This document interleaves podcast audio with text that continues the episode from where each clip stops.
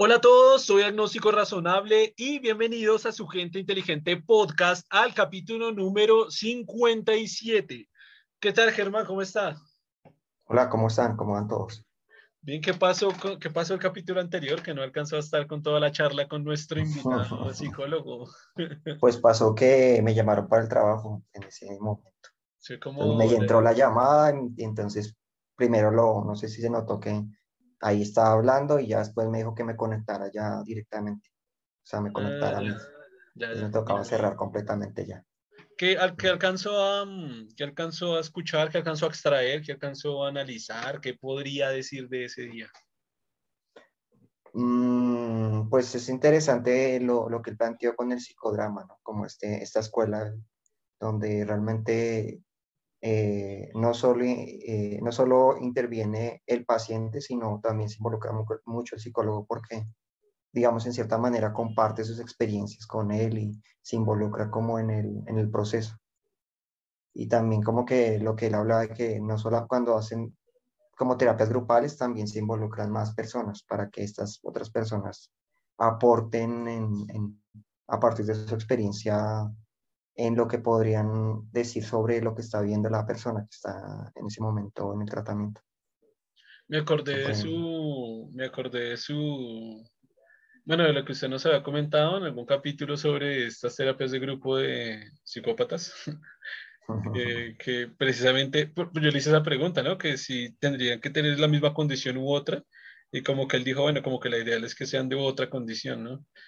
Porque... Sí, es importante saber para, para ciertas terapias si realmente el psicodrama, si es porque lo que pensaba con esto es que una persona que es muy cerrada, que no le gusta, que él habló mucho de que sea espontáneo y que sea una persona que sea muy espontánea, pero una persona que no lo es, que le cuesta mucho interactuar con el otro, no sé si un psicodrama realmente le funciona, en el sentido de que no va a querer hacerlo probablemente, o, o va a dar muy poco, como que se va a involucrar muy poco, como que yo, digo que siempre, siempre, depende de la persona, porque si la persona de pronto no le gusta hacer eso, pues se va a sentir mal con ese tipo de terapia y va a decirme, mejor voy a otro. Recuerda, esto lo dijimos fuera del podcast, pero recuerda alguna vez que le hice un comentario de, de que había, había recibido comentarios de que hay psicólogos que ponen ese tipo de actividades y tareas y otros psicólogos que no. Y si ve que ahí nos respondió a esa, esto fuera, fuera, fuera del podcast para de pronto los que nos estén escuchando, pero sí pasó que, sí pasó que él respondió a esta pregunta que había hecho fuera de podcast. Y es que precisamente que no todas las terapias, o sea, no todas las, sí, las escuelas de la psicoterapia eh, eran de, de, que el, de que el paciente hiciera cosas, eh, sino que algunas pues es de, de trabajémoslo todo en la sesión y que usted se sienta bien y por lo menos en el método que es la psicoterapia, eh, digo que es la mm, psicodrama, se manejaba un poquito diferente ese tema, ¿no? Mm, sí, pero queda como, si se, digamos, si usted está en tratamiento correctivo, si usted no hace algo después, del, después de estar en el tratamiento, o es que de pronto se espera que lo haga como parte de, de, del proceso que usted ya hizo ahí, entonces probablemente ya la corrección que estaban buscando ya se puede manifestar.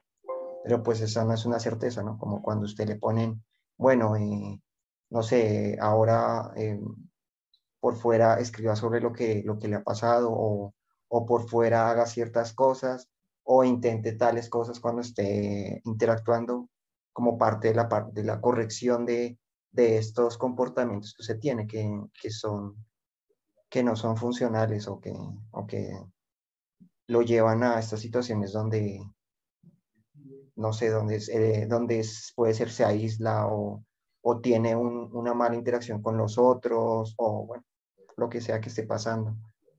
O, se tiene problemas en el trabajo, lo que sea que esté pasando. Mm, mm, digamos, si usted no mira por fuera qué, qué tiene que hacer, pues no sé si funciona. O sea, si el, el, el, el psicoterapeuta no le dice, bueno, por fuera intente tales cosas, no sé si usted lo vaya a corregir. Esa es la parte que me queda lado cuando dicen que como que hay terapias donde solo se trabajan en, en, la, terapia y no más, y no se trabaja por fuera. Eso me genera duda por ese, por ese caso, porque digamos, eh, si usted necesitaba, necesita desahogarse, listo, en la terapia lo puede hacer. Necesita hablar de ciertos temas, listo pero si usted necesita corregir comportamientos, necesita que por fuera se hagan ciertas cosas o que se intenten ciertas cosas, como para hacer una corrección de, de lo que está ocurriendo mal. Por eso digo que no sé. Y también lo que yo le planteaba de que no sé si en todos los tipos de trastornos funciona también.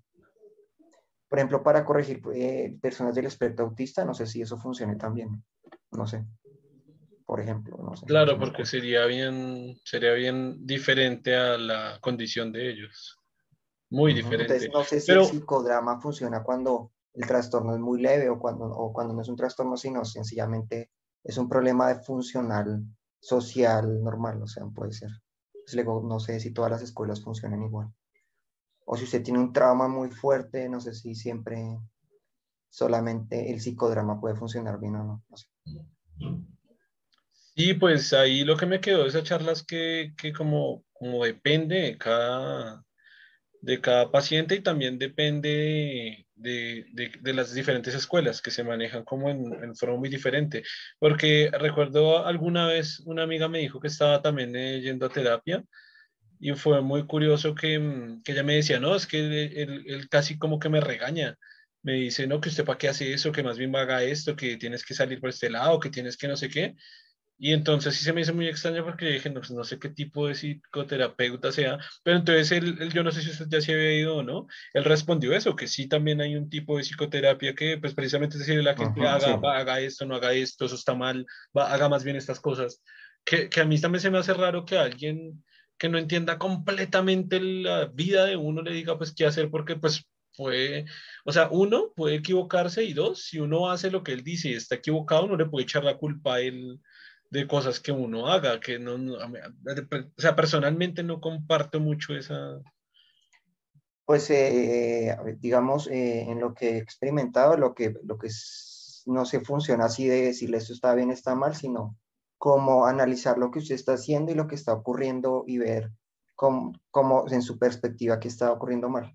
Porque la idea es que usted se involucre, o sea, la idea es que usted no que le digan qué hacer, sino que usted con otra persona discutiendo el tema eh, deduzca que porque está, está, mal, planteándole qué estuvo, qué está pasando y, y, lo que le digo, sí se, se plantea de cómo se, está, cómo se está usted comportando por fuera y mirar por qué está funcionando mal o por qué no está funcionando.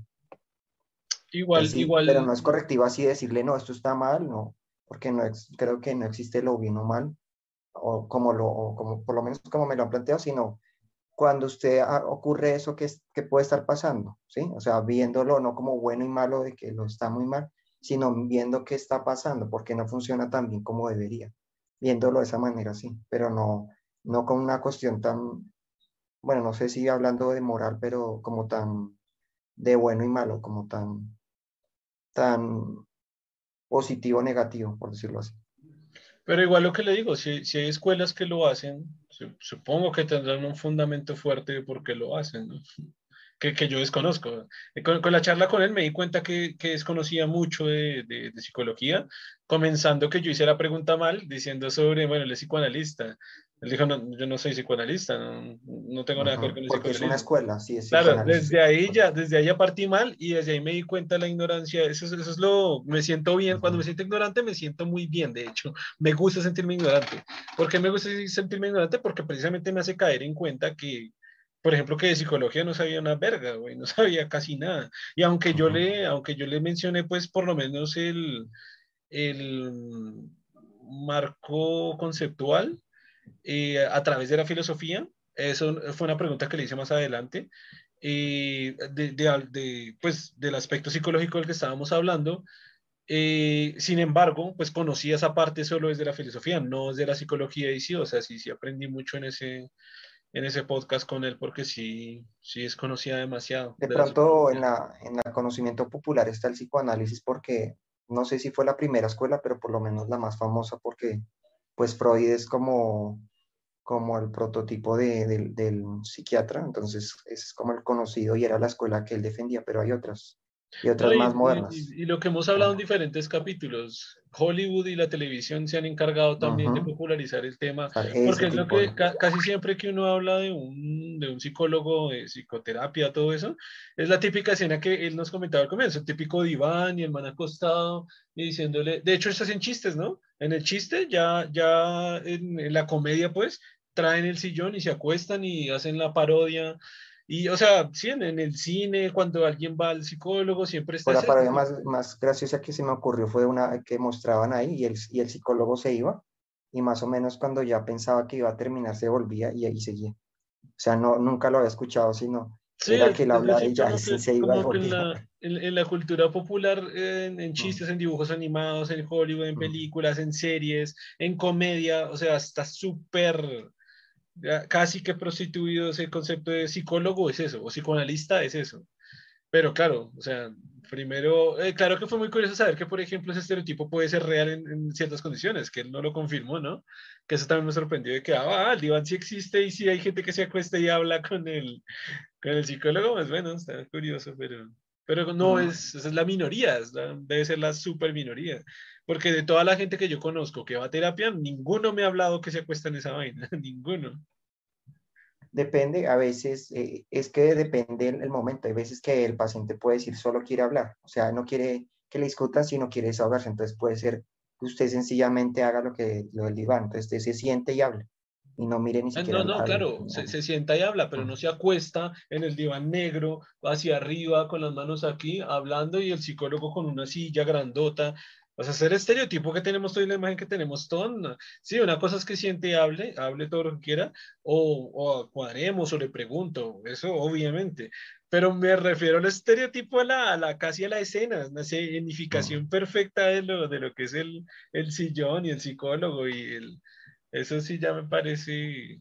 Y lo que hablan de otras escuelas donde, por ejemplo, el psicodrama que no, no, no lo había imaginado, por ejemplo, está de interactuar y de, de, de, actuar un poco la escena para ver lo que está ocurriendo y todo eso tampoco lo conocía, por ejemplo. No, y otra escuela que mencionó que creo que era las, eh, la, psicología cognitiva y conductual, que, o sea, Hollywood no tiene ni puta idea de eso, no lo ha mostrado y la gente pues tampoco. Es el tema que uno comienza a informarse es por la cultura popular, que eso lo he dicho muchas veces, que ahorita en la actualidad son putos memes y videos maricas de las redes sociales. Eh, pero no es nada, no son cosas serias, o sea, no es un puto libro de, de, psicoanálisis, de psicología ni de nada, por lo menos esa conversación. Esa conversación sí es algo real y no son memes de, de, de, de un poco de maricadas, mejor dicho.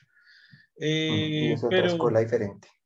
Lo que me parece interesante es como que él dio su perspectiva de que buscó otra escuela porque cuando él fue paciente también parece que eh, la, la, no sé si la que utilizó psicoanálisis o la, las, el enfoque psicoterapeuta que, psicoterapeuta que utilizaron no fue el correcto y, por eso buscó como otra escuela, también pareció interesante. No, lo que dijo fue, no, no, no, lo que dijo fue que el psicodrama él lo ayudó mucho, como verlo desde la perspectiva de paciente.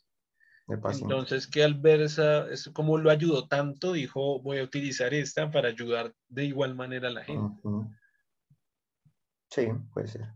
Y lo que le digo es que, no sé, lo, Ahí el problema que yo veo es cuando usted eh, va a buscar un terapeuta, cuál es el correcto, porque no parece que todas las escuelas no son las adecuadas para todos los trastornos. Entonces, eso, sí, eso sí se me hace complicadísimo. Igual él respondió a eso, ¿no? Para no repetirlo del podcast anterior. Él lo que repitió es que sí, pues normalmente si tenía un seguro de salud público, pues ahí queda fácil. Y si ya le toca pagar, pues ya se vuelve un poco más difícil. Y si le tocaría casi que, casi que a ciegas como ir probando, pues. Bueno, ahí no, es que en el primero usted no escoge realmente. Ah, bueno, este, eso dijo él. Es como ruega como que le toque uno, no, sí, pero bueno, que le funcione, que sea eso dijo él, sí, eso, dijo él. Pero, pero ahora que estoy pensando, mire, por ejemplo, solo con esa charla, el que haya escuchado esa charla, sea quien sea, eh, o usted o yo, por ejemplo, ya, ya si uno escoge, escoger a un, o, o, así le toque, así le toque con el seguro, ya uno por lo menos le puede preguntar a la persona, hey, ¿a qué tipo de psicoterapia usted utiliza? Ah, no, yo me voy por psicoanálisis eh, freudiano, yo me voy por psicoanálisis eh, lacaniano.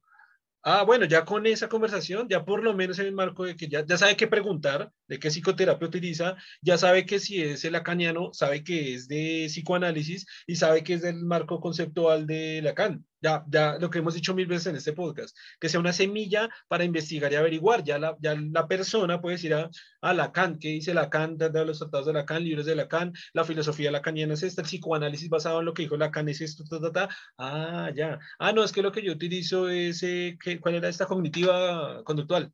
Ah, ok, entonces me pongo a leer sobre eso. No, es que es psicodrama. Ah, entonces venga, leemos sobre eso. Pero ya dice, ah, bueno, como precisamente que usted dice, ah, psicodrama, no me suena tan bien, mejor busco uno que sea psicoanalista. O no, el psicoanálisis, bueno, está mandando a recoger, mejor busco. O por lo menos si le toca, que usted le pueda preguntar, bueno, ya cuando es en sesión, una pequeña pregunta, ¿usted qué tipo de psicoterapia utiliza? Dice esta, bueno, haga su terapia y cuando salga, por lo menos sabe en qué está metido. ¿Qué es lo que digo siempre? O sea, que sirva esa, esa, esa mm, esa conversación, esa charla para tener ese, pues ese conocimiento básico. Pero bueno, porque con las escuelas se puede mirar, ah, bueno, esta escuela, estos, este, este enfoque terapéutico funciona muy bien en este tipo de trastornos, funciona muy bien este, funciona muy bien en este, y entonces ahí usted puede escoger y poder con la terapia más adecuada. Porque generalmente es una terapia, entonces hay que escoger la adecuada. Igual que con cualquier otra terapia, como cuando usted le hacen terapia de calor y frío, terapia de cada una tiene un cierto enfoque y cada una funciona mejor para ciertas, ciertas dolencias y, para, otras, y para otras no funciona tan bien. O puede ser ah, inclusive contraproducente, como lo que le planteaba con, con lo que pasaba con las terapias de grupo con, con, los, con los psicópatas, que parece que eran contraproducentes hacer terapia de grupo, no funciona tan bien. Claro. eso le digo, depende, depende depende del trastorno y depende de lo grave también, porque no, puede ser que ciertas terapias no funcionen muy bien cuando el trastorno. No, claro, pero es que, o sea, tampoco hay que exagerar, porque cuando es grave ya toca acudir a psiquiatra, o sea. Ah, como que ya no, lo que pasa es que sí, obviamente, pero así sea el mejor psicólogo, así sea el mejor psicólogo del mundo, no, no va a tratar de psicopatía y no va a tratar bipolaridad y no va a tratar ansiedad y no va a tratar depresión. Así sea el mejor psicólogo del mundo porque es un campo que se le sale de las manos a la psicología. Entonces, o sea, no no hay, que llevarlo tanto al extremo porque igual... No, lo que pasa es que eso es complementario. Generalmente cuando el trastorno es grave, no es, no simplemente uno, o sea, se van solo psicólogos, generalmente hay un psiquiatra y un psicólogo que se pueden acompañar, o si el psicólogo tiene conocimiento de psicoterapia, también lo, solamente él hace, lo hace nomás. por eso le digo, pero no, pero si, si tiene, si tiene, por eso le digo, si lo va a poner con casos y ejemplos tan extremos, el psicólogo, lo que le digo, puede ser el mejor del mundo, pero ninguna psicoterapia va a ayudar a una psicopatía, o va a ayudar a lo que digo, una ansiedad, una depresión, una bipolaridad, el, de esta vieja... No, sí, exacto, sin, sin, utilizar una ayuda farmacológica va a ser muy difícil. Claro, entonces, entonces, claro, y yo también entiendo que va, pues tiene que tener las, las dos partes, psiquiatría y psicología. Pero, pero bueno, ya ahí ya supongo que va a ser un acompañamiento un poco más serio, quizás el psiquiatra también sugiera algún psicólogo, supongo, no estoy suponiendo, para que, pues, digamos, alguien que tiene depresión, creo que lo último que se va a poner es averiguar es qué tipo de psicólogo ayuda, quieres como ayuda y ya, ¿no? Necesita ayuda. Primero hay que reparar el problema neurológico que está ocurriendo y luego sí ya se puede tratar. Claro, claro, claro, claro. O sea, si, si está una, si la fisiología fisiología de su cerebro está, tiene problemas, toca primero corregir eso y ya después se puede ir la otra parte. Claro, que me parece muy adecuado acá, que no lo hablamos en ese capítulo, pero sí me parece súper adecuado aquí dejar la diferencia importante entre un psicólogo, la psicología y la psiquiatría, ¿no? Eh, primero que todo, eh, la psiquiatría pertenece al campo de la medicina, es un campo como tal médico que también tiene que tener un conocimiento amplio en farmacología. Y además que el psiquiatra tiene la autoridad de poder em, recetar ciertos medicamentos que son primero de venta, no de venta libre, o sea, que tiene que ir con su fórmula y son, son medicamentos porque son muy fuertes y pueden ser muy contraproducentes, incluso adictivos. Entonces tiene primero que todo esa autoridad para dar cierto tipo de formulación. Segundo, es una rama de la medicina, es decir, para ser psiquiatra tiene que ser médico. Después de médico sí tiene que hacer una especialización en, en psiquiatría. Y la diferencia con la psicología es que la psicología es una carrera totalmente diferente. Sea, para ser psicólogo necesitas es una, es una carrera completa de psicología y, bueno, eso por ejemplo no lo sabía, pero para ser psicoanalista puede no ser psicólogo. O sea, puede ser psicólogo y psicoanalista, digo, psicoterapeuta, psicoterapeuta, sí, ya, sigo con la confusión. Puede ser psicólogo y ser psicoterapeuta, o no puede ser psicólogo y puede ser psicoterapeuta con lo que él decía, un cursos de un año, de dos años, de tres años, dependiendo de lo, de lo, del, como del nivel, pero sí puede ser entonces psicoterapeuta sin ser psicólogo. Pero claro, la gran diferencia del psiquiatra es que es un médico, o sea, tiene que ser un médico ya profesional y ahí especializarse. Y, y, además lo que él decía, también un, un, psiquiatra, pues si hace esos dos años, supongo que sería una complementación súper buena, puede ser psicoterapeuta, o a ver, si estudia también psicología, puede ser psicología, pero a ver, no es lo normal que la gente estudie dos, tres, cuatro carreras, hay mucha gente que sí, pero no es lo común. Y bueno, me parece como importante dejar esa, como esa diferencia clara. Ah, bueno, y en el, y en el, en el contexto que estábamos hablando, precisamente eso, ¿no? Un psicópata o alguien que tenga depresión o ansiedad o el trastorno de personalidad múltiple, que aquí lo hemos tocado ese tema, pues ya son personas que no se trabajan desde la parte psicológica, sino desde la parte neurobiológica del cerebro, desde la parte de la medicina, y que necesita quizás algún medicamento para, para que precisamente mejoren ciertos eh, neurotransmisores, ciertos, eh, más que todos neurotransmisores, casi todos, bueno, no, no va a ser casi todo, no va a generalizarlo tanto, porque la psicopatía no, pero, pero sí, bueno, ciertos, sí, endorfinas, neurotransmisores que se tienen que, que, que ayudar con algún tipo de medicamento, con algún tipo de medicación. Inclusive hay una ventaja que tiene un psiquiatra y es que él puede probar para corregir, utilizar farmacología puede complementarla y puede probar a ver si de pronto puede hacerlo, puede ser que usted funcione un poco mejor. E, esa es una ventaja que puede que no tenga. Digamos que hay unos que, se, que, pueden probar y decir, mm, podríamos probar este tipo, por ejemplo, un antidepresivo, por ejemplo, un antipsicótico, para mejorar ciertos aspectos. Y eso es una ventaja que el psicólogo no, nunca, va, nunca va a tener. Porque pues para ir a, ir a, ese, a ese enfoque sí le tocaría tener a alguien que le complementar. Y lo que nos explica aquí sea el problema también de cuando usted receta estas drogas para, para problemas de este tipo, tiene que tener cuidado en la, en la forma en que los medica. Que lo que ella se planteaba con la, un antidepresivo mal, mal puede inclusive llegar al suicidio porque la persona pierde casi que el, el instinto de conservación, o sea, prácticamente se puede, puede perder ese, como esa reacción que usted debe tener normalmente cuando está en peligro. Eso puede ser un peligro, eso puede ser contraproducente. Era lo que ya me explicaba. Pues, digamos, si usted no se, vuelve, se siente, está tan, no sé, tan drogado que, bueno, tan drogado como drogado, si suena. No, no, tan drogado, sino tan, tan anestesiado de, de, de, lo que le está pasando alrededor, puede, puede tener, eh, puede hacer cosas que no debería hacer, puede puede eh, olvidársele mirar cuando está cruzando una calle, cosas de ese estilo. O sea, pierde el sistema de alerta que usted tiene normalmente si usted, si usted no se medica correctamente. Entonces tienen que ellos medir todo eso. Entonces tienen que estar revisando y, y por eso es que son médicos, porque los, los, por ejemplo, los antipsicóticos, antidepresivos tienen otros efectos sobre los cuerpos.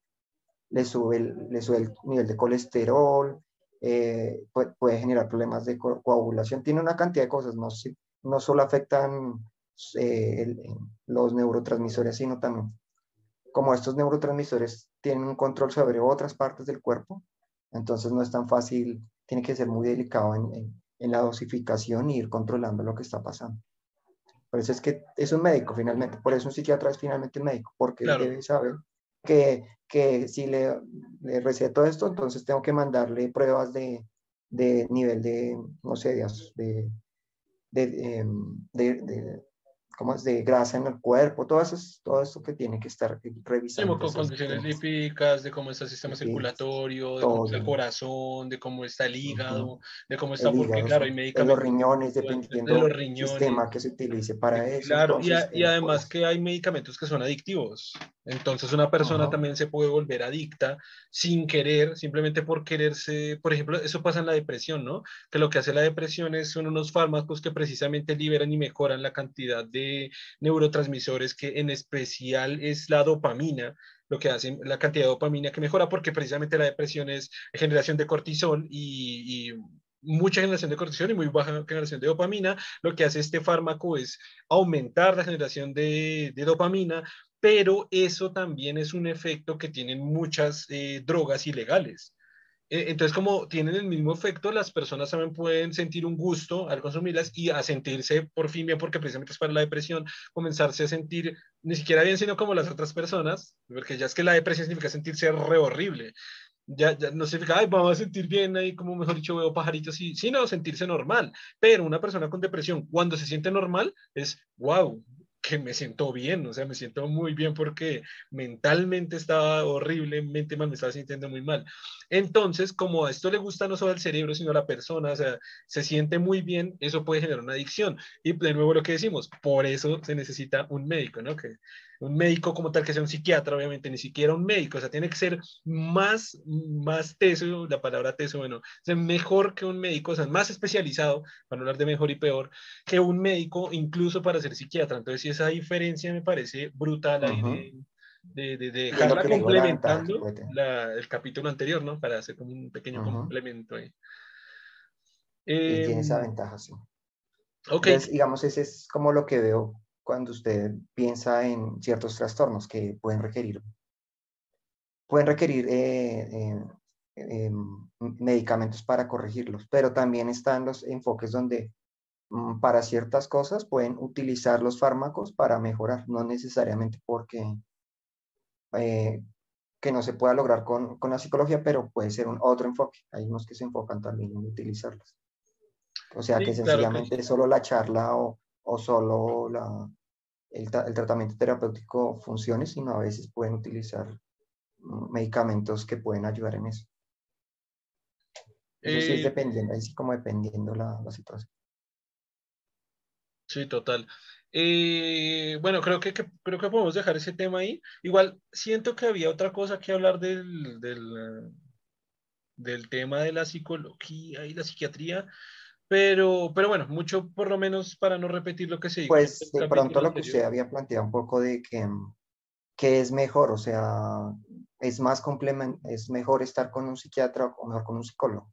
Ahí es lo que le respondo en ese sentido. De, eh, una ventaja que tiene con el, psiquiatra es que él pueda tener un enfoque también farmacológico y, puede que la mejoría sea, sea mayor y, y de pronto hasta más rápida porque si usted tiene una, digamos, si usted siente con un antidepresivo, se siente en mejor estado, puede que sea más fácil la parte, la parte correctiva de, su comportamiento, porque pues se está, digamos, su cerebro y su actitud está más propensa a, a realizar las acciones que necesita hacer. Con de pronto con un enfoque solo terapéutico puede que sí se logre, pero toma, puede tomar más tiempo, puede que no se logre. Pues es que dos cosas eh, uno, yo, pues no sé, de pronto está confundido. Yo nunca, yo nunca he planteado la pregunta de si es mejor un psicólogo o un psiquiatra. O sea, no, no sé por qué dice que yo, que yo pregunté o planteé eso. Uno. Y dos, con respuesta a esa pregunta hipotética que yo hice que yo no la he hecho, pero si la quisiera responder, eh, yo siempre diría que, que, que, eso va a depender, que eso va a depender. Es, es, como, por ejemplo, si una persona está sufriendo por un, está pasando por un rompimiento, está sufriendo la pérdida de algún familiar, eh, muerte, o sea, algo que, que, que lo ha afectado eh, pues va a ser, va a ser más accesible un psicólogo porque no necesita, pues como usted defendía, no necesita de pronto antidepresivos o algo así. Ahora, si es una persona que tiene depresión, la parte que usted le dice, pues lo entiendo bien, porque quizás el psiquiatra pues puede dar atención psicológica y puede dar atención médica. Sin embargo, volvemos, volvemos a lo que estamos diciendo en este momento. Sin embargo, a ver, el psiquiatra pues le va a medicar los depresivos y hay psiquiatras que no tienen ni idea de psicología. O sea, el psiquiatra dice, le formuló esto, tome, vaya, cómprelo y lárguese de acá, siguiente.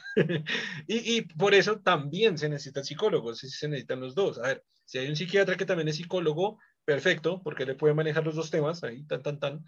Eh, pero por eso depende, depende del profesional, depende de la accesibilidad, ver si es privado, es mucho más caro un psiquiatra que sea psicólogo también, que un solo psicólogo, va a ser más caro, ¿no?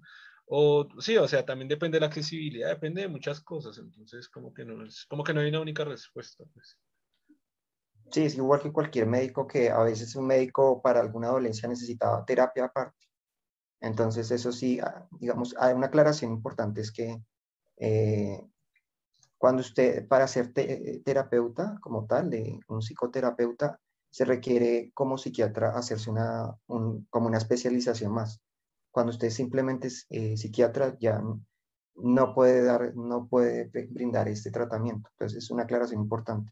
O sea, cuando usted ya pide un tratamiento con un psiquiatra, eso nunca le asegura que le van a dar la terapia. Simplemente puede estar enfocado en lo que usted dice, simplemente en darle el tratamiento médico necesario solamente hasta ahí. O sea, el, eh, farmacológico puede ser, sí, y ya, no más. Eh, y obviamente puede estar la persona, por ejemplo, cuando son complementarios, esa persona le está, está mirando cómo está usted reaccionando al medicamento, le, estaba, le puede estar formulando que se haga exámenes, o sea, le, toda la parte médica que se requiere como tal para, para lo que usted está viviendo. O sea, para lo que usted está, sobre todo lo que usted está tomando, porque es lo que le dije que eh, estos, estos medicamentos tienen varios efectos. Inclusive le pasa el efecto de cuando usted lo deja tomar también un efecto. Muchos medicamentos le generan un efecto muy fuerte cuando usted los deja tomar también un efecto negativo. negativo, muy fuerte, claro. porque al final se vuelve como, como el tema de las drogas ilegales. es eso, sí, hay gente que, por ejemplo, cuando que lo es consumidor y deja de consumir cocaína, pues se va, eso es como el, famoso bajón, ¿no? Que eso pues en Colombia se dice bajón y casi seguro que en muchos países, casi en todos se conoce igual, el famoso bajón, ese famoso bajón es que le, bueno, el bajón sea cuando también le pasa justo en ese momento el efecto de la, de la droga, pero el bajón también se entiende como cuando usted para totalmente, voy a dejar de consumir marihuana, voy a dejar de consumir cocaína, voy a dejar de, este bloqueo de YouTube lo estoy viendo bonito ahí diciendo todas estas drogas, pero bueno, me vale verga, voy a dejar de consumir de todas estas sustancias, igual ya las dije todas, eh, y claro, el bajón que siente la persona y esa necesidad de, la necesito y me siento mal y me siento desesperado y le puede dar hasta ansiedad y eso le puede dar depresión y, por eso es el tema tan difícil de No, y no solo eso, lo que de, le da vómito, la diarrea, le da problemas estomacales, le da un resto de cosas también, o sea, como no solo se siente mal en el sentido de ansiedad, sino también orgánicamente se va a sentir lo que digo, le puede dar vómito, le va a dar diarrea, le puede dar problemas estomacales, Pero que, puede, puedes perder, tener problemas de coordinación, todo eso le puede pasar porque claro que insisto, también, también, estamos también estamos hablando ya de temas bien graves, o sea, también como antes estamos ya hablando de, de, extremos ya de personas que están en la cocaína cinco años o cuatro años. Eh, porque, porque sí, de pronto no sé, un fumador ocasional de marihuana que sí sea adicto, pero eh, si la deja. depende del tipo de droga. Por ejemplo, con drogas con la heroína que son más fuertes, con otro tipo de drogas también. Sí, o sea, es que también depende del nivel de adicción. O sea, la cocaína y la heroína son mucho más adictivas que la marihuana, por ejemplo. Claro. O que el alcohol. efectos porque la, dejar, el alcohol, dejar el alcohol también, o sea, alguna vez vi un documental de, de, un loco que estaba pues en ese proceso de recuperación de salir del alcoholismo y, literalmente, y esto pasa en muchos lados, literalmente los médicos les tocaba darle alcohol, porque si se lo quitaban completamente se moría. O sea, ya el cuerpo requería tanto alcohol en, en la sangre, en todo su organismo, que sería interesante profundizar bien cómo exactamente el cuerpo le pide alcohol, pero sí, era, era un punto que si le quitaban el alcohol directamente, o sea, moría, podía morir. Entonces les tocaba darle obviamente en dos, comenzar a bajar la dosis, comenzar a otro tratamiento, comenzar a, sobre todo, por ejemplo, a, igual eso también pasa con otras muchas drogas, a, nutrir, ¿no? Porque ah, normalmente hay mucha desnutrición cuando hay con exceso de alcohol, exceso de, casi de todas las drogas al final también es un tema de desnutrición, también toca comenzar a suplementar, hacer, suplementar la alimentación, etcétera. O sea, es un trabajo de... Claro, porque es que cuando usted está drogado no siente todo lo que, lo que usted está, o sea, usted puede tener un, una gastritis o un, no sé, un, una úlcera horrible en, en su cuerpo por, porque ha aguantado mucha hambre, o sea, ha sido, o ha hecho así ha, dañado mucho su, su, digestión y claro, cuando se está drogando lo siente, pero cuando se lo quitan va a sentir todos los efectos del el daño que usted hizo a su cuerpo. O sea, el sistema de dolor se le va a activar porque usted lo puede tener ha dormido en el sentido que estaba siempre drogado, nunca sentía esas sensaciones de dolor. En el, momento que se las quiten, todo el dolor que usted, por todo lo que usted ha eh, dañado en su cuerpo, pues lo va a sentir, ahí sí lo va a sentir todo. Total, totalmente. Eh, bueno, ahora sí, ya he dicho esto, pero ya hagámoslo ahora sí. ya cambio de tema, así, así como, como cuando está en la fiesta y dice cambio de pareja y ya tengo que cambiar de pareja.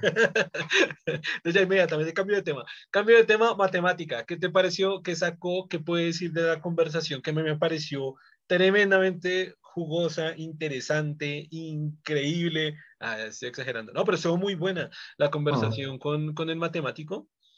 Eh, y además, además da ciertas aproximaciones, que es lo bonito de este podcast. Vamos, a, vamos construyendo por lo menos a partir de una tesis, o estamos construyendo una tesis a partir de hipótesis, llegando a síntesis. Eh, de, de, de, diversos temas. Y por ejemplo, ese es uno de los temas que ya está planteado este, este capítulo del podcast en este punto, y es el tema de la verdad, que se lo planteamos a él y podemos rescatar cosas o alimentarnos de cosas o alimentar esa tesis con la conversación que tuvimos él. Y, eh, y, ese me, me, gustó mucho, me gustó mucho el ejemplo que yo siempre pongo, pero ponérselo a un matemático, ya que conoce tanto, tan a, tan a fondo la, la, estructura de la matemática, que me pudiera encontrar un error en que, en que, en que 3 más 2 es 5, quizás pudiera encontrar un error, pero bueno, ahí vimos que no, mi ejemplo está muy bien, está sólido por, por lo menos de esa perspectiva, ¿no? Por lo menos de esa parte, está, está bastante sólida. Pero sí también como que coincide en la parte de, de la verdad, cómo acercarse a una explicación de la realidad, que lo comentó al comienzo, pero que al final pienso yo que se contradijo un poco cuando estaba determinando que sí habían, de hecho, se fue al otro extremo y dijo, sí, hay verdades absolutas. Primero dijo, no, no hay verdades absolutas, sino que acercan la realidad. Y después dijo, no, sí hay verdades absolutas y las verdades absolutas podremos determinarlas como esos axiomas básicos matemáticos que se utilizan pues en toda la matemática y en absolutamente todo. Entonces, siento como, como una pequeña contradicción entre lo que estaba proponiendo al comienzo y lo que estaba proponiendo al final. Pero, claro, él también estaba determinando que esos axiomas, en su perspectiva, eh, era también un, efecto o una demostración casi de que, de que somos eh, o surgimos a partir de una, un ente superior, que fue lo que yo le dije al final del video, que es una perspectiva muy deísta. En este video en el canal pueden encontrar un video que se llama La gran tesis del deísmo, eh, donde explico lo que es el deísmo. Precisamente yo, bueno, ya muchos saben esto, yo antes era, de ser agnóstico, pues era deísta, pero sí es una visión y una perspectiva muy deísta. Y cuando yo lo confronté, le dije, ok, si está determinando que esta es la explicación notoria de que hay un ente superior y a través de ellos fueron propuestos, eh, como decir, puestos en el universo de esos, esos, esos axiomas, cuatro, bueno, esos diferentes axiomas, los humanos los descubrimos y desde ahí comenzamos a trabajar ¿Qué significa que esos axiomas, me parece que eran cuatro, que esos axiomas son una verdad absoluta, porque usted lo está definiendo así como evidencia de la existencia de una inteligencia superior. Pues eh, lo que, lo que entendí es que se asumen como, como que son ciertos, ¿no? Porque el problema de esos axiomas es que no pueden ser demostrados. Ese es el gran problema también. O sea, no hay forma de demostrar si son ciertos o no y si son consistentes o no no hay forma de hacerlo, o sea, con la matemática que se ha planteado hasta el momento. Sería interesante. Por lo tanto, sea, digamos que lo que él plantea es como que se asume que son ciertos y como que, como que la idea del matemático es pensar de que eso sí es correcto y, y avanzar desde ahí en adelante. Pero claro, eh, lo, que lo que yo veo en la historia un poco de la matemática es que en cierto momento se implantaron ciertos axiomas y después con otra matemática se dieron cuenta que no eran correctos y que después se llegó a estos, lo que implica que finalmente no quiere decir que los axiomas sean correctos, pero son correctos hasta el momento y, han funcionado bien, pero no quiere decir que más adelante se encuentre que o se planteen otros axiomas, eh, no sé si llamarlos mejores, pero otros axiomas que, eh, que para la nueva matemática funcionen mejor. Y lo otro que él me dijo que parece interesante es que se plantea cosas en términos ideales. ¿no? Como también esta cuestión. ¿Cómo así? ¿Cómo así en términos ideales? Eh, la simplificación. Se plantean ideas basadas en cuestiones bastante ideales. O sea, se plantean en términos de, de lo que él decía, el ejemplo como de una esfera, sencillamente. Veamos este, para analizar este fenómeno, eh, simplifiquémoslo de esta manera. Bien, viéndolo así, entonces utilicemos, no sé, este tipo de, que le digo yo, de, de, figura geométrica que funciona mejor para, para este fenómeno. Y eso lo utilizan bastante en las matemáticas. Digamos, la geometría que se utiliza para ciertos, eh, para explicar ciertos fenómenos, funciona mejor con este tipo de, de, geometría o mejor con este. O queda más fácil de explicar, más simplificado. Que es algo que se busca en la, en la matemática, que no sea muy compleja, que las soluciones más elegantes son las soluciones que son más simples. que no tienen tantos elementos, sino que se explican con pocos elementos. Esa es la matemática que se llama más elegante. Cuando usted logra eso, es que logra la mejor matemática, que es la que ellos buscan. O sea, una ideal, en el sentido de que, que logro explicar con la menor cantidad de elementos un fenómeno que puede ser un poco complejo. Eso es lo, lo por eso le digo que se juega lo ideal, porque es lo que se busca finalmente.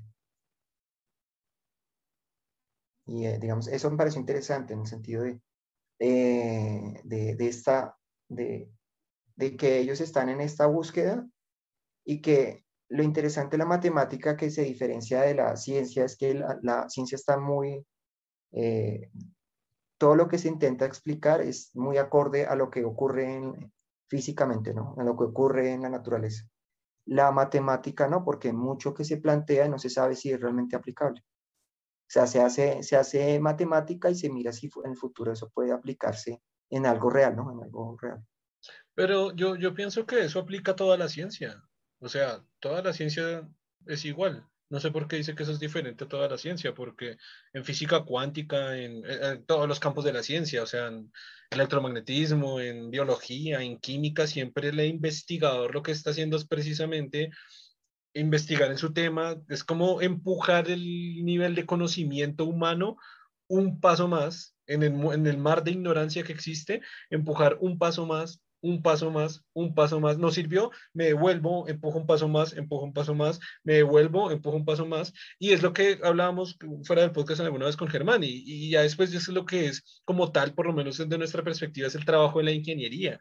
Trabajo en ingeniería es coja esto que se comprobó a nivel o biológico, químico, matemático, y démosle una aplicabilidad a esto, una aplicabilidad que puede resolver problemas en el mundo brutales y que fue más o menos algo como se estaba explicando desde la perspectiva que estábamos hablando, por ejemplo, de la inteligencia artificial, que yo se lo propuse a él muy bien y él dijo, él dijo, me suena muy parecido a lo que yo estoy trabajando, que no sé para qué se va a aplicar, no sé qué van a hacer con eso, pero en, en este caso en ingeniería de software está cogiendo todas las investigaciones de matemática, las está trayendo y está diciendo, eh, démosle soluciones al mundo, que es a través de la inteligencia artificial, pues esto lo hemos hablado también en otros capítulos, en el canal hay un video que es que de una conferencia universitaria, donde precisamente hablo de, por ejemplo, los beneficios a nivel médico, eh, a nivel de, mm, de, biología, a nivel de, por ejemplo, descubrimiento de tumores cancerígenos, malignos, que, que eh, es un proyecto excelente y aplicable a la, a la, humanidad. Sin embargo, pues la investigación está allí, ¿no? Que por eso digo yo que es un, una perspectiva que se hace, es de todo el tipo de investigación de todas las ciencias. Mm, no necesariamente porque lo que le digo, por ejemplo, un matemático se puede poner a, a buscar cuál, cuáles son, qué números se pueden, no, los números que se forman con la suma de los, cubos, de los cubos o cosas de ese tipo, o, o números que tienen estos fenómenos. Eso no se sabe si es aplicable, solo es algo que el matemático está experimentando. Usted no sabe si realmente encontrar estos números tiene alguna aplicación, no lo sabemos, porque él sencillamente se pone a jugar con eso y mira y, genera toda una matemática con eso. Pero lo que le digo, no, no, el, el objetivo del matemático no es encontrarle aplicación a eso, sino él estudia un patrón y mira a ver qué, a qué, qué matemática puede desarrollar ahí. Y no sabe si después alguien utiliza esta matemática, se da cuenta, uy, esto funciona muy bien para calcular, no sé, estados cuánticos, no sé, algo pero el matemático no juega, no, no, es, no es con ese objetivo que tiene el físico de que eh, trata de explicar, o sea, trata de generar una, una, teoría que explique algo que él está pensando de cómo funciona el mundo, no, no, es no, el objetivo. No necesariamente. Eh, y, y, vuelvo a un punto, si, si le entiendo muy bien la perspectiva que usted está diciendo, porque fue la que él dijo en ese capítulo. Mm. Pero de nuevo, un físico cuántico, un físico cuántico están jugando prácticamente con el LHC a tratar de descubrir nuevas partículas y tal. ¿Para qué sirven? Yo soy investigador y yo quiero tratar de investigar nuevos tipos de partículas que surgen, que pueden estar en otras partes del universo o no, o no están, o nos equivocamos. Vamos a buscar Pero el bosón de Higgs. con partículas que ya puede, existen. De... Puede que el bosón de Higgs exista, puede que no. Vamos a mirar, vamos a ver qué sale ya después que entre la ingeniería, por ejemplo, a decir, ah, ok, por ejemplo, con la investigación del LHC es conocido que se dieron a, a, conocer las pantallas táctiles porque se necesitaba esa tecnología. Claro que me estoy desviando un poquito con el tema de la física cuántica, pero se necesitaba esa tecnología, se le encontró la aplicabilidad. El investigador no estaba diciendo, ah, voy a hacer esto con el objetivo de lo que usted dice, como si fuera un objetivo de voy a hacer esto para que hayan pantallas táctiles. No, no, no, no. El no, investigador, no eso, al igual que, que el matemático, está construyendo está investigando, está jugando con la ciencia, con la máxima ciencia que hay, sacando investigaciones, sacando artículos científicos, no hay aplicabilidad. Él investiga esto y lo deja ahí, no, él no está pensando en un futuro. Otro ejemplo que se me ocurre a nivel de física es la materia oscura. Se está investigando la materia oscura, no, ¿para qué? No, para que podamos crear eh, autos supervoladores cuánticos, para que él no lo hace de esa manera. Él hace una investigación en la materia oscura igual que el matemático comienza a jugar con números que después alguien nos puede hacer otra cosa, él no sabe. quiere saber cuáles son los componentes de la materia oscura y la aplicabilidad viene mucho tiempo después. Por eso digo que es exactamente igual en, las otras ciencias. Claro, pero en, el trabajo de un investigador. Está jugando es el trabajo de un investigador. Él, él, está jugando para entender la realidad. O sea, está tomando elementos y está tratando de entender la realidad a partir de sus investigaciones.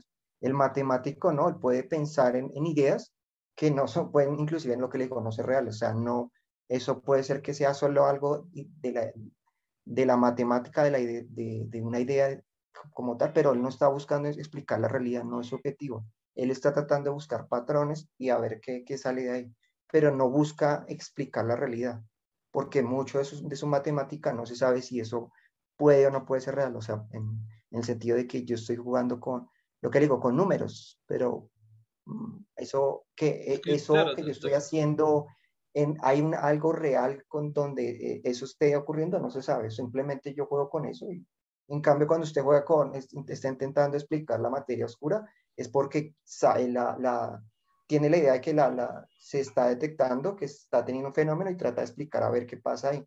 Cuando habla el bosón de entonces intenta ver, eh, teorizar una partícula que explique por qué los elementos tienen materia. Digamos que si hay un enfoque de que están buscando explicar la realidad o eh, buscando encontrar la realidad. En cambio, en el matemático no ese es el enfoque.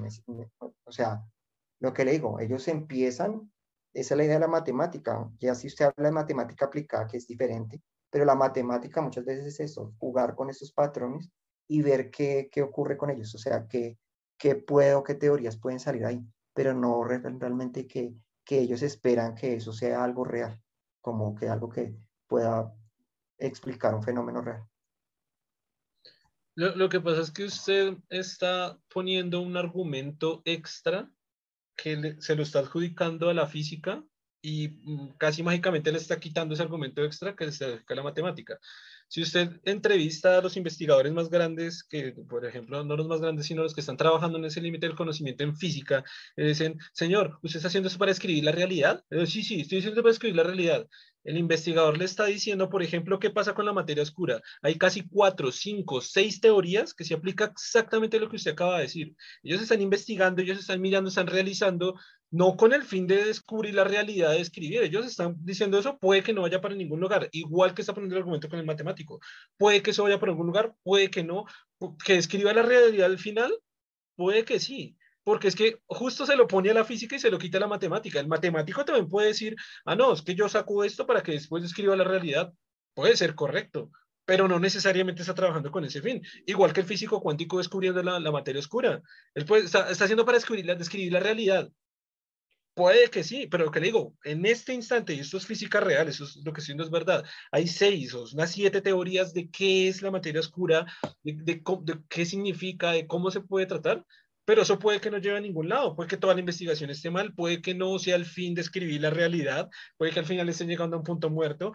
Y vuelvo al tema de la física cuántica, elevando, que esto lo hablamos en un capítulo, a la teoría de Branas o a la teoría M, que, o a la teoría de multiversos, que precisamente es, usted diría, no, claro, están trabajando para escribir la realidad. Y puede que no, y puede que esas investigaciones todas estén equivocadas, todas estén mal, todas estén caminando por un mal camino, pueden que estén proponiendo un montón de cosas que no sean así, y se me dice, no, pues que al final eso va a descubrir la realidad. Es que, claro, uno puede decir, sí, pero es que el del matemático puedo decir lo mismo. El matemático puede decir, no, es que eso también es para escribir la realidad. Y puede que sí, pero es que el investigador no sabe. El investigador lo que está es cogiendo parámetros que nadie ha cogido, jugar con ellos y tratar de sacar nuevas, nuevas axiomas o nuevas formas de demostrar qué es lo que hacen. A ver, me estoy centrando en el físico como tal, pero lo que hace un químico es lo que se hace en la medicina, en investigación en medicina, es lo que se hace, es intentar hacer eso en química, intentar hacer estas, es a nivel de ecuaciones, a nivel experimental, esto, esto, esto. No, no llegamos a ningún lado, devolvámonos, no, todo eso está mal. No, lo que le digo, en la materia oscura hay casi 6, 7 teorías que pueden que todas estén mal. Entonces, es lo que le digo, como que le coge un, un, se está cogiendo un axioma de que es describir la realidad, se la pone al físico y se le quita el matemático como casi, casi aleatoriamente, pero es lo que, digo, lo, que le digo es con la matemática. Al final es el, es el trabajo, al final es el trabajo y lo que hace el investigador.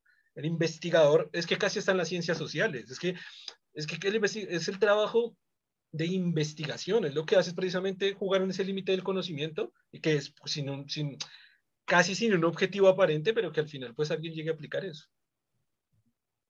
Claro, pero lo que le digo en la matemática no es el enfoque, porque lo que le digo, mucha la matemática es jugar con esos patrones, a ver, no más para encontrar, eh, lo que le digo, eh, quiere encontrar eh, lo que, cómo encontrar sumas de cubos, ¿para qué? No sé, pero lo quiero, es lo que quiero. O sea, lo que digo, no tiene... Quédese con ese ejemplo, quédese con ese ejemplo, listo. Se lo voy a comparar con física cuántica. Vamos a buscar tres partículas diferentes.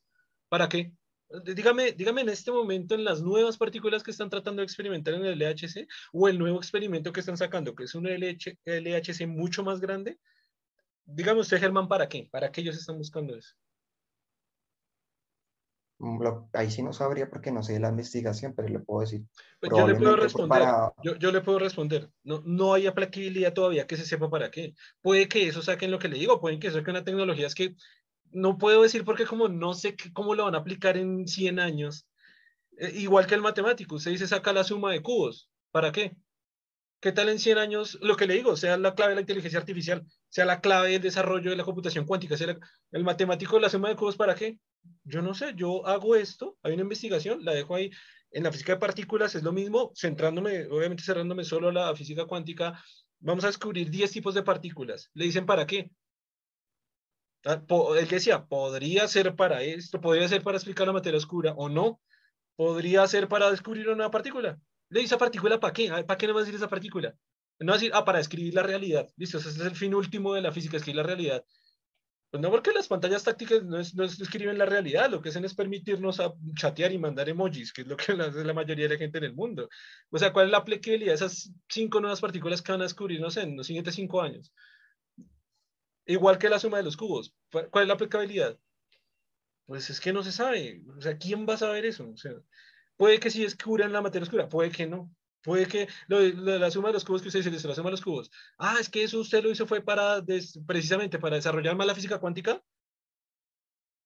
Tenemos que hablar en 100 años para decir, ah, eso sí lo usó para eso, y esto para eso, y esto para esto. ¿Sí me entiende que es el mismo, es el mismo concepto que es el trabajo de investigación? O sea, y hablo de física cuántica porque la conozco, pero eso se puede aplicar a biología, química, a, los genetistas. Por ejemplo, con CRISPR, que, eh, spoiler, vamos a traer acá a un experto en CRISPR para que nos explique más o menos qué es. Por ejemplo, lo que está haciendo en CRISPR o lo que se hizo, lo que está trabajando es lo mismo. Vamos a hacer edición genética, ¿para qué? Podría ser para mejorar enfermedades, podría ser para, pero de pronto lo que estamos haciendo no sirve. Por ejemplo, se descubrió que el genoma, con el genoma humano se decía que con el genoma humano iban a descubrir la cura del, del SIDA. Exactamente. Ya han encontrado impedimentos con ese trabajo del, del, del, genoma humano tal y se dice, claro, es que es para eso.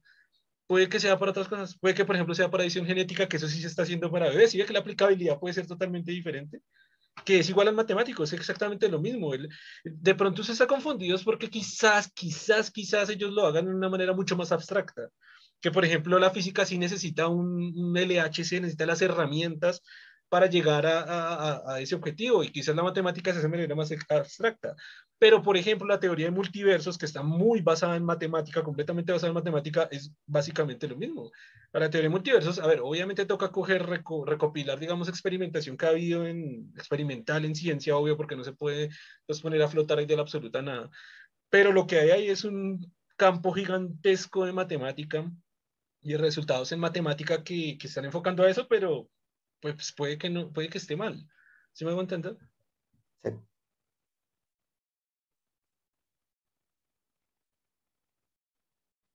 Bueno, no sé, ¿qué más? Ah, bueno, ¿qué más? Tema, ah, usted tenía pendiente ahorita hablarnos un poco de, lo que ha leído, ¿no? Ah, bueno, sí, eh, no, pues, el libro, no ¿cierto? Sí, o, le falta? No, ya terminó el libro de miles de millones. Pero wait, wait, wait. Eh, cerramos el tema matemático, o sea, de, de, todas las, de todo lo que conversamos, que cerramos, o sea, ¿se puede cerrar con algo más? Mm, lo que le digo de lo que, lo que me planteó esto de que Obviamente con la matemática se parte de cosas muy ideales y, y que hay axiomas que no, no hay forma de demostrarlo. Entonces, en lo que yo le decía de que, que él planteaba, en lo que él decía de que, no hay, de, de que un poco hay, hay, un poco de fe en, porque estos axiomas no son demostrables, por lo tanto, eh, todo lo que se ha hecho de ahí en adelante parte de la idea de que estos son correctos. No se no, como no hay forma de demostrarlos, sino ya se dice que son correctos a priori, pues de ahí en adelante todo lo que se va haciendo eh, se parte de, de, la idea de que eso es correcto. Creo... Entonces, por eso dice que, de, de, digamos, por eso está de pronto esta noción de, de que él cree que estos, es, estos son verdades absolutas que, que de alguna forma están en la naturaleza por, él decía un poco como, como si algo, un orden, algo de trascendental los, los tuviera, pero era su forma de verlo en ese sentido. Digamos que él, eh, por esto que él ha visto de que esto se basa en, estos axiomas no son demostrables y esto, él cree que, que son correctos por eso mismo, o sea, que existe un orden y que que la matemática parte de ese orden, entonces él cree que, que esto que ellos, estos axiomas son correctos, partiendo, digamos, un poco de la fe. No, y que si lo, si lo, traemos de nuevo, como dije antes, si lo traemos con la tesis que estamos construyendo en varios episodios del, del podcast, eh, si, si, esto fuera así como él lo plantea, significa que esos axiomas pueden ser encontrados por otra civilización. Porque si él dice que ya están ahí en lo que usted decía, están ahí en la naturaleza, pues otra civilización puede encontrarlos y trabajar una matemática y de hecho, de hecho sí, claro, contra, contradiría un poco porque casi que llegaría a una matemática súper similar a la que tenemos. Que ahí sí yo pienso que, que si otra civilización llegara a, a las mismas conclusiones, porque es que va a llegar o a muy similares, yo sí estoy seguro que va a llegar por métodos súper diferentes, unas mierdas que uno no va a entender qué es esa vaina, cómo llegaron a ello, pero sí, o sea, es mi perspectiva, ¿no? Sé que van a llegar a conclusiones similares. De, es como las abejas, vuelve el tema. ¿Cómo las abejas llegan al concepto de unos 3 y 4? Yo creo que es imposible saber, porque tendríamos que entrar, es que ni esto, ya, ya, ya se ha estudiado cómo es el sistema nervioso de una abeja, y ahí tampoco está la respuesta de, de, de, cómo abstrae, porque eso ya es casi hablar de la subjetividad de la abeja, cómo una abeja abstrae eh, eso, el ángulo del sol, que esto lo he repetido veces, el ángulo del sol, la velocidad del viento, el tiempo que tarda de un lugar a otro, la, la cantidad numérica de 1 a 4. Como, como un, creo que jamás en la vida vamos a entender cómo una abeja abstrae eso, lo entiende y lo puede comunicar a los demás de sus especies y la, los demás miembros de la especie lo van a entender y van a, van a comportarse conforme a sus resultados matemáticos exactos ahí es donde yo digo, volvemos a... Es que tiene que ser así porque nosotros debemos funcionar en la realidad como, como seres que nos movemos, por lo tanto nuestros cerebros deben tener alguna capacidad de abstraer correctamente la realidad o por lo menos lo suficientemente funcional para movernos. Total. Lo que implica es que hay una realidad ahí. Lo Total. que yo muchas veces le, le, le, le, sí le acepto, nuestros cerebros son limitados todavía para lograr esa verdad absoluta. Todavía nuestro cerebro no tiene esa complejidad claro. y, no, y, nuestras, y nuestra ciencia y nuestro conocimiento humano no ha avanzado lo suficiente para llegar a esa realidad. Pero Digamos igual... que lo que digo que nos vamos acercando y cada vez un poco estamos cada vez más cerca de lograr esa verdad.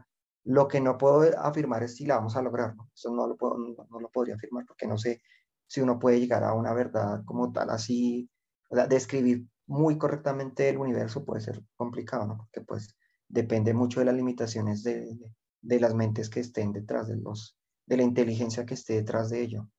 Pueden estar yo, limitadas en ese sentido. Yo, yo, comparto 100%, lo que dices lo comparto 100%. Sin embargo, creo que usted lo está viendo en un enfoque mm, muy complejo, porque veo que lo pone claro, el día que nos lleguemos a acercar a una verdad tal como, como cosas muy complejas, no sé, como describir el universo, cosas muy, muy complejas. Pero volvemos con el ejemplo que esto se lo, propusimos del primer episodio que yo le, le, propuse el tema de la verdad absoluta. Eh, uno más dos es tres. Esto no es una complejidad universal, esto no es una complejidad que tiene que estudiar, o sea, ya las abejas llegaron a, llegaron a la conclusión de, pues llegaron a la conclusión de 1, 2, 3, 4. No sé si, no creo que no saben hacer sumas. Sí creo que no sepan hacer sumas. Pero ya llegaron al concepto 1, 2, 3, 4. Ya llegaron a ese concepto. No, no con números, no con matemáticas, sino con su propia subjetividad y entendimiento de la realidad. Llegaron a la misma verdad absoluta. Entonces, le entiendo y por eso estoy muy de acuerdo con toda la perspectiva que usted dice que, claro, en cosas más complejas, ¿qué es el universo? Uf, o exactamente, no sé, cómo se, cómo se produce la vida. Uf, claro, porque son, la ciencia está trabajando durísimo en eso y no sé si lo llegamos a saber algún día. Y tomar eso como una verdad absoluta, ahí sí lo comparto, que no se sabe, cada vez nos acercamos más, más, más, más, más, más, más, mucho más. No se sabe si llegaremos, nos acercamos, pero es que uno más dos, es que ya es... Es decir, eh, si vamos a decir, ahí sí como lo redujimos a nivel matemático con nuestro propio matemático, ¿no? Vamos a decir a conjunto vacío. Decir conjunto vacío es mucho más sólido que decir uno más dos. Es mucho más, a nivel matemático, es mucho más exacto decir conjunto vacío a decir uno más dos. Todavía es más real, o sea, más verdad absoluta. Es decir, conjunto vacío a decir uno más dos. Pero bueno, para el entendimiento de la gran mayoría de gente, digamos uno más dos. O, simplemente lo que iba a decir, es, por eso me, acordé del ejemplo de conjunto vacío, pero lo que iba a decir era, por ejemplo, dos. ¿Qué es una verdad absoluta? Dos. Las abejas ya saben qué es dos no, no con el número dos, no con la palabra dos, no con el concepto dos, pero tienen de alguna forma el entendimiento de qué significa dos para ellas también. Entonces, lo que para la especie humana, para el cerebro humano, con el, toda esa complejidad de este cerebro y todo nuestro sistema nervioso, ya sabemos que es dos, que lo escribimos de una forma, interpretamos de una forma, pero si vemos dos objetos de algo y vamos allá, ya la abeja, porque en las pruebas de eso, para darse cuenta cómo se identificaban los números, era porque tenían que ir al número que le estaban diciendo. Vaya al dos, iban a donde habían dos, dos objetos, y iba allá y lo lograban el 100% de las veces. Entonces sí, sí saben que es 2. No sé si sepan que sea 2 más 1, no sé, pero saben que es 2. A ver, y, no saben, no sé, si saben, no sé si saben que es 2 más 1, pero saben calcular el ángulo del, del sol y expresarlo a los demás. Pues es mucho más complejo que 2 más 1, mucho más complejo. Y ya llegaron también a esa, a esa conclusión. Ahí es donde yo vuelvo al tema de la verdad absoluta, o sea, siempre vamos al tema de la verdad absoluta. De hecho, ya lo he dicho Germán, y, pero para los que lo vean este capítulo. En los siguientes, ya próximos capítulos, vamos a tener de nuevo a nuestro filósofo de cabecera y voy a proponer el tema de la realidad, que me parece que conecta súper bonito con el tema de la verdad. El tema anterior con él fue la verdad absoluta. Vamos a hablar de la realidad o de la realidad absoluta. Porque en ese orden de ideas sí hay algo real, que, que, sistemas nerviosos diferentes pues, llegan a una misma conclusión, lo cual derivaría en una verdad absoluta que sale de nuestra propia subjetividad, es como ya una expresión más, es intersubjetiva, es que es objetiva, ni siquiera es, intersubjetiva, es, objetiva. ¿Y qué significaría objetivo? Significaría una, una verdad absoluta, a la que yo pienso de lo que digo, si hay una civilización extraterrestre, ni siquiera avanzada, de abejas, bueno, de, de abejas, ¿no? De animales que ya se organizan en sociedad, ya también quizás llegaron al, al, al, concepto de dos, ya, ya llegaron al mismo concepto que nosotros que dos, el concepto dos. ¿Ya llegaron a eso? Mm, sí. O al concepto 1. Claro, la cuestión es cuando usted ya hace afirmaciones más mayores, ¿no? O sea, cuando se intenta ya enlazar más cosas. Es que, es donde, donde de hablarla de verdad absoluta se resulta muy difícil. Porque pues en la, cuando usted simplifica a elementos muy, muy esenciales, puede ser que logre, logre una, una afirmación sencilla, pero cuando usted intenta una, unir un proceso más complejo, pues lograr una verdad así no, es muy difícil. Y, y recuerden, esto se me acaba de surgir, obviamente con base en la conversación del matemático, pero acuérdese de mi segundo ejemplo. Bueno, el segundo me lo destruyó usted, me lo dio gracias, Germán. No, mentiras. El segundo me lo destruyó, usted me lo destruyó muy bien.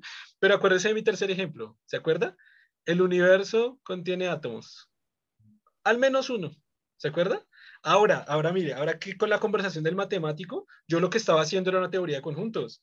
En el conjunto universal, que es un axioma de verdad absoluta, al menos existe un elemento, mínimo, mínimo un elemento en el conjunto universal.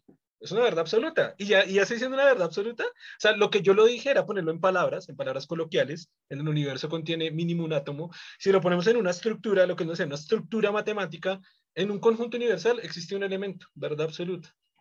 ¿Cómo, cómo, cómo refutar eso? Ah, pero entonces según eso, el conjunto vacío no es un conjunto, entonces. Porque pues ese, ese sería un problema, porque... Si es conjunto vacío, si es un conjunto.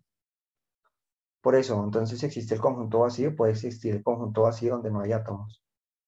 Claro, claro. O sea, pueden haber partes del universo donde no haya átomos. Pero recuerde que el conjunto vacío tiene que estar en el conjunto universal. Eso es un elemento. Solo el conjunto vacío es un elemento. Yo dije mínimo un elemento. Puede tener muchos conjuntos vacíos de uno a infinito, pues que tiene que tener mínimo uno. o, igual no sé si tenga que tener conjunto vacío, pero tiene que tener un elemento, tiene mínimo un elemento. Es que el conjunto universo, el conjunto universo es infinito, ya sabemos el tema del infinito, pero a ver si es incontable por lo menos el conjunto universo. Y yo digo, por lo menos tiene un, un elemento, es una verdad absoluta. Y por ejemplo, en estas cuestiones, por ejemplo, ahí, en lo que estaba hablando de, de, de, de, lo paradójico que resulta cuando se habla de los infinitos, él es el ejemplo que de, de cómo cuando usted conceptualiza con el infinito los problemas que se, en los que se involucra. Por eso es un problema para conceptualizarlo correctamente. Y, eso se lo comenté a él porque era una cosa que yo había leído, había hecho una investigación previa, ah. que no me acuerdo si se la comenté a Germán otra vez. Paradojas salen de todo tipo con, cuando usted habla, por ejemplo, con el infinito. Aunque ah, hay, ejemplos donde no es necesario el infinito, pero por ejemplo con el infinito es el más paradójico de todos. y es un concepto, no, no es algo que usted pueda decir. En la realidad eso existe, no podrías saberlo, solo es un concepto que, no, que nos formula hay, algo más impresionante, o por lo menos a mí me impresionó más, que seguro la gente que lo escuche, estoy seguro que lo va a impresionar, y es que así como el infinito, el cero es un concepto.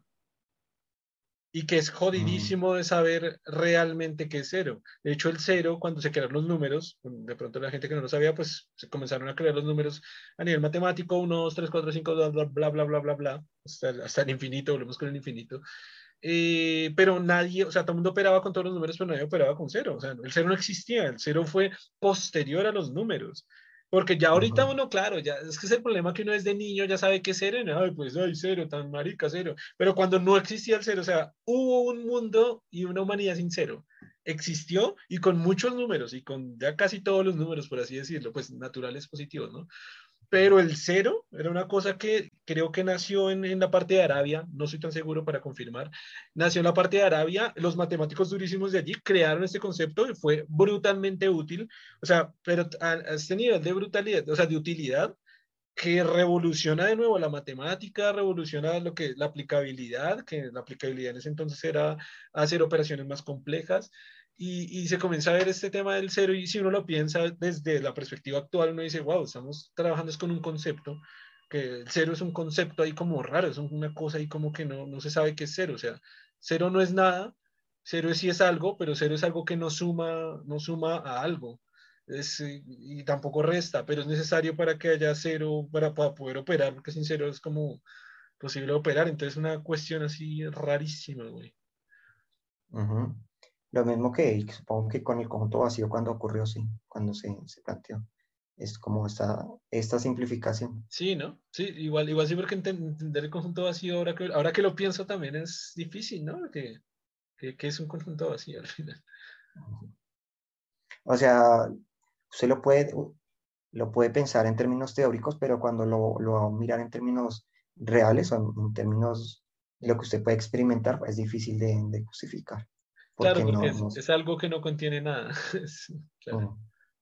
Y inclusive cuando hablan de un vacío, vacío absoluto, no sé si eso lo han logrado físicamente, lograr un vacío absoluto, por ejemplo, cuando lo intentan. Es que esto viene... Se logra un, elemento, un, espacio donde no haya ningún tipo de partícula, no haya nada, nada, nada, no sé si lo han logrado. Y no se sabe si es así. Y, no, y esto, esto llega a, a, conceptos de filosofía de las ciencias mucho más complejos y es si quizás si haya un conjunto vacío, o sea, absolutamente nada más allá del borde del universo. Ah, sí, exacto. Ahí, ya sí hace jodidísima esa pregunta, porque bueno, primero que todo, hay borde. O sea, que hay después de lo que es visible, no se sabe. Claro, o sea, pero digo, por eso digo, primero que todo, cuestionamiento primero, ¿hay borde? Cuestionamiento segundo, si sí hay borde, el universo sobre qué está, en qué está creciendo, güey. Y esa pregunta a mí me mata la cabeza todos los días de la vida. no mentiras, pero sí me, me o sea, me, me, explota la cabeza, güey. Es como una explosión mental. Me explota la mente, como dijo, como hace poquito escuché a alguien que es mucho más correcto que me explota la mente, porque es literalmente si, si hay un borde, es porque es un borde de algo. Y si está creciendo, está creciendo en algo. Y ese algo si es algo, pues también es universo. pero si no es el universo, es algo externo al universo, o si es parte del, universo que no entendemos, que ya está, ya es, puede ser intrínseco del universo y es una cosa que conozcamos, o externo universo, pero ese externo universo no puede ser de otro universo. ¿Qué es? ¿Cómo es? Si no es tiempo y espacio, o sea, wow. claro, porque se dice que eh, el Big Bang creó espacio y, y, el espacio y el tiempo. Por lo tanto, si si no se ha llegado al borde, lo que hay por fuera, que es ese espacio o que es, no es, o no es nada de eso. si hablamos de que, claro, de que el Big Bang creó el espacio y el tiempo, por lo que, lo que esté por fuera de él, no es eso, no debería serlo. Entonces, ¿qué se supone que, de que están hablando por fuera? Sí, totalmente. Es, como, como si, si no es espacio y tiempo, ¿qué es? Lo, Todo lo que conocemos en el universo, todo está en espacio y tiempo. Todo. Todo, güey. Es imposible que algo. Se supone que el Big Bang fue el formador de eso, por lo tanto. Claro, fue el iniciador de espacio y tiempo. Y si estamos hablando de universo, estamos hablando de espacio y tiempo, de nada más. Bueno, un montón de cosas más, pero como base, espacio y tiempo. Y si no dice listo, y, entonces, ¿qué si es el borde? O sea, claro, es que es la primera cuestión. ¿Hay borde? Que si no hay borde, es que es, es que es una cosa, porque si no hay borde, entonces es infinito. Y volvemos con el infinito. El infinito es simplemente algo que no entendemos muy bien la mente humana.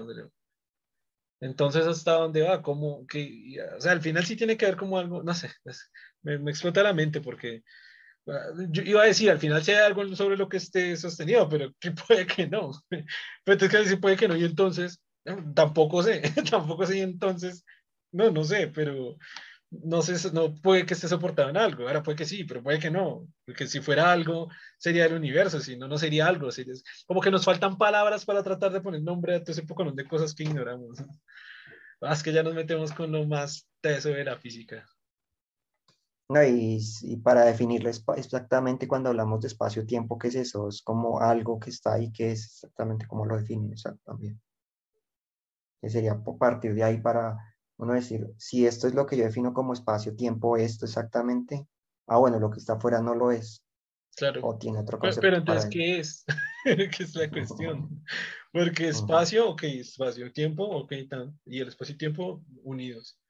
Pero un lugar sin espacio y tiempo ni siquiera es una dimensión adicional, o sea, ni siquiera, porque también requeriría espacio y tiempo. Es que, wow, es una cosa que sale a la mente humana en este momento, pero brutal, ¿no? Si no es espacio y tiempo, ¿qué, puta es eso? O sea, no, no, puede ser nada. Y volvemos, que es nada, ¿no? Por eso cuando hablan del tamaño del universo, es, es algo que no, no, se puede, o sea, el tamaño, usted sí puede decir el tamaño del universo conocido, sí, pero no puede ser el tamaño del universo porque no, no sabemos qué hay después y qué tamaño puede llegar a tener. Es muy, muy difícil. Y sobre todo lo que usted dice, no sabemos si, siquiera si existe tamaño como tal. Sí, sí. Entonces puede ser infinito en el sentido de que no existe un tamaño. O que el tamaño se va formando en la medida que se va expandiendo el universo. Existe como lo que yo podría llamarse un tamaño, antes no existe nada.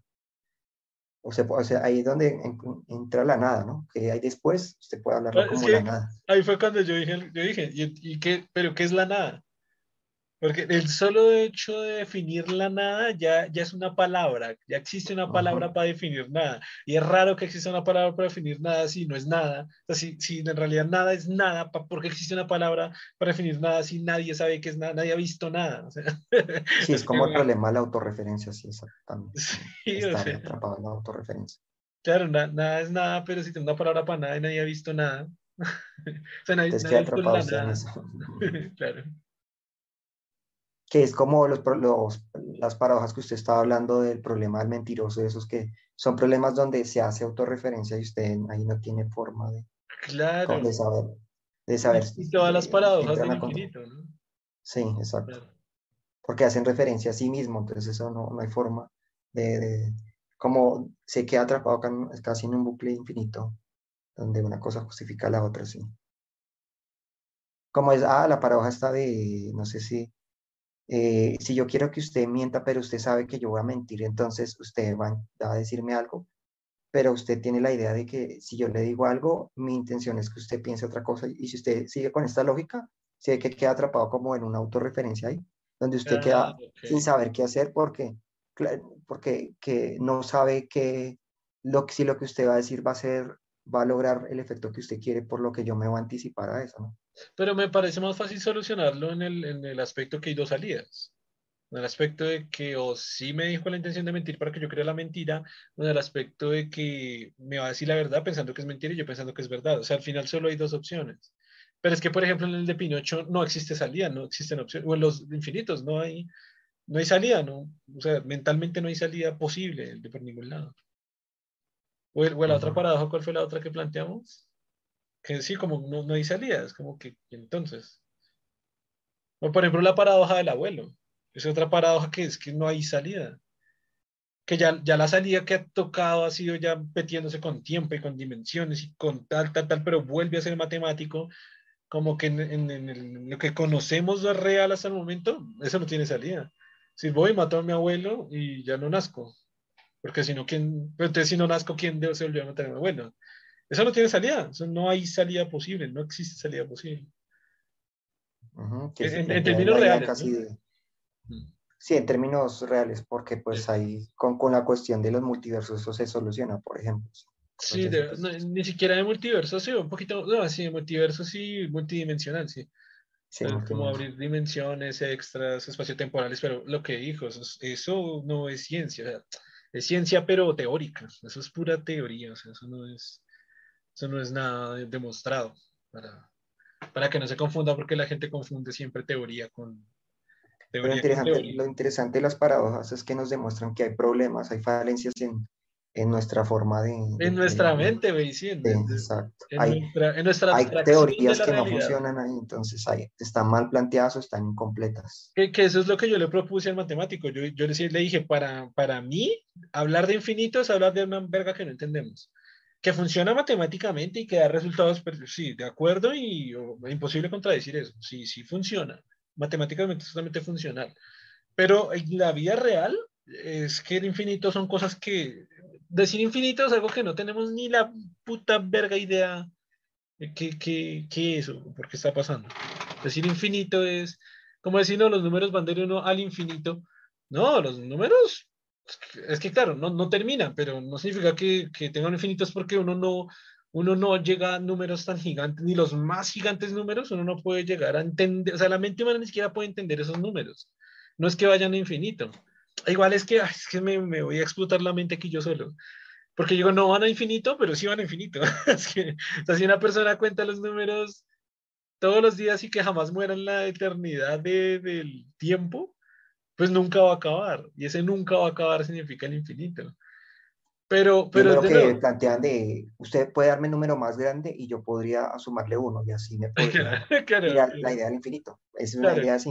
usted podría dar el número más grande que se le ocurra, yo podría sumarle uno y podría seguir. Y ya es más grande, claro. Y, a ese número, o al, final es n más uno.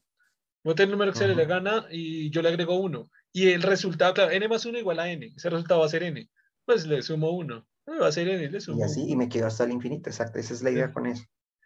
Pero, pero de nuevo, lo que volvemos. Pero en practicidad, en la vida real, ninguna persona, porque es lo que yo le dije, ni siquiera el tiempo del universo da para que una persona llegue hasta esos números. Por lo tanto, es infinito. O sea, nadie en la vida, lo que él decía, ¿no? Si cortamos cada, con el, el, ejemplo que nos daba las esferas, y si cojo cada parte y la corto en partes infinitas y la reconstruyo, pues pasa otra cosa. O sea, una cosa antilógica. Pero yo le dije, ¿quién, quién, o sea, cómo se va a cortar una cosa en partes infinitas? ¿No? ¿Para qué? O sea, claro, o sea, ¿Cómo lo va a lograr empezando eso? ¿Cómo lo puede lograr exactamente? ¿Cómo es posible? Es, como el tema de la físicamente. física. Es como el tema de la física que lo propuse ese día, ¿no? Es como si usted choca muchas veces contra esa pared, si hay una probabilidad brutalmente baja de que usted atraviese la pared al otro lado. Pasa que la probabilidad es que se tome más de 13.5 mil millones de años, que ya es toda la edad del universo. Tiene que ser más veces de esos para que tenga una probabilidad pequeña de pasar. Volvemos con un infinito, o sea, tiene una probabilidad infinitamente pequeña de chocarse contra la pared y cruzar. Pues sí, porque nadie en el universo va a hacer eso. Y digo nadie en el universo es porque ni siquiera el tiempo del universo da para eso. O sea. Por eso es hablar de infinito, es lo que decía. Usted puede contar un número uno a uno eh, sí, hasta que, hasta que llega al final, pero no, nunca va a llegar al final. por eso es infinito, pero nadie, nadie necesita ni va a hacerlo, ni ha podido hacerlo, ni es físicamente posible. Por el propio tiempo es físicamente imposible. Una persona que dure 120 años contando se va a morir, porque se va a morir, no, ya hasta ahí llegó. Y si otra persona lo reemplaza y contando los números, la humanidad lleva muy poquito tiempo, lleva 200 mil años, en un mismo de 200 mil años, y, el y, en eso no, así, así todas las generaciones han contado un número, hasta un cierto número, no.